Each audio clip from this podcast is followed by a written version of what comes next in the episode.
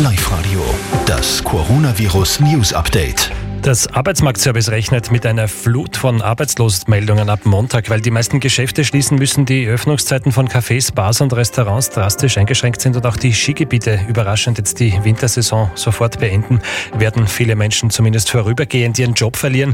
Ganz wichtig, wenn ihr euch arbeitslos melden müsst, dann kommt auf gar keinen Fall persönlich zum AMS am Montag, sondern meldet euch per Telefon oder online arbeitslos. Die Kontakte dazu findet ihr auf liveradio.at. Auch alle Schulungen hat das AMS bis Ostern ausgesetzt. Bundespräsident Alexander van der Bellen hat indes gestern die Österreicher zum Zusammenhalt aufgerufen.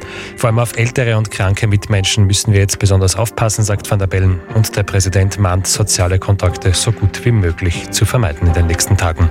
Jetzt ist es vier Minuten vor halb neun. Und wir sind beim Oberösterreich.